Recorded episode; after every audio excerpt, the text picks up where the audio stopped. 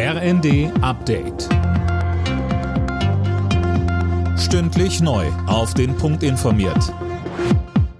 Ich bin Sönke Röhling. Guten Abend.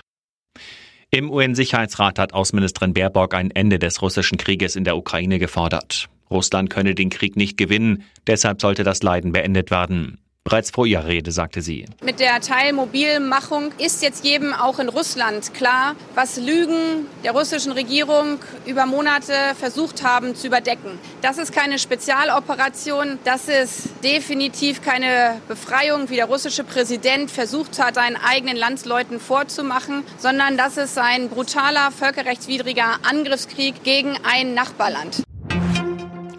Deutschland wird weiter keine Kampfpanzer in die Ukraine liefern. CDU und CSU haben sich im Bundestag mit einem entsprechenden Antrag nicht durchsetzen können.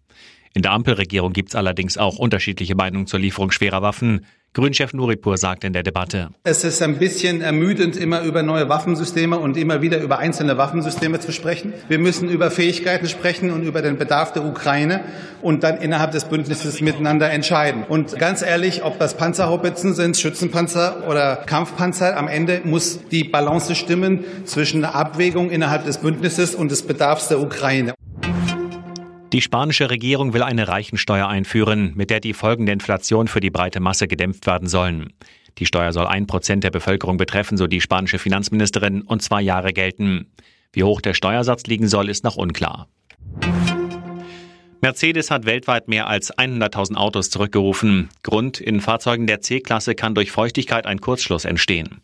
Betroffen sind Autos, die zwischen Oktober 2020 und Juni dieses Jahres gebaut wurden. Alle Nachrichten auf rnd.de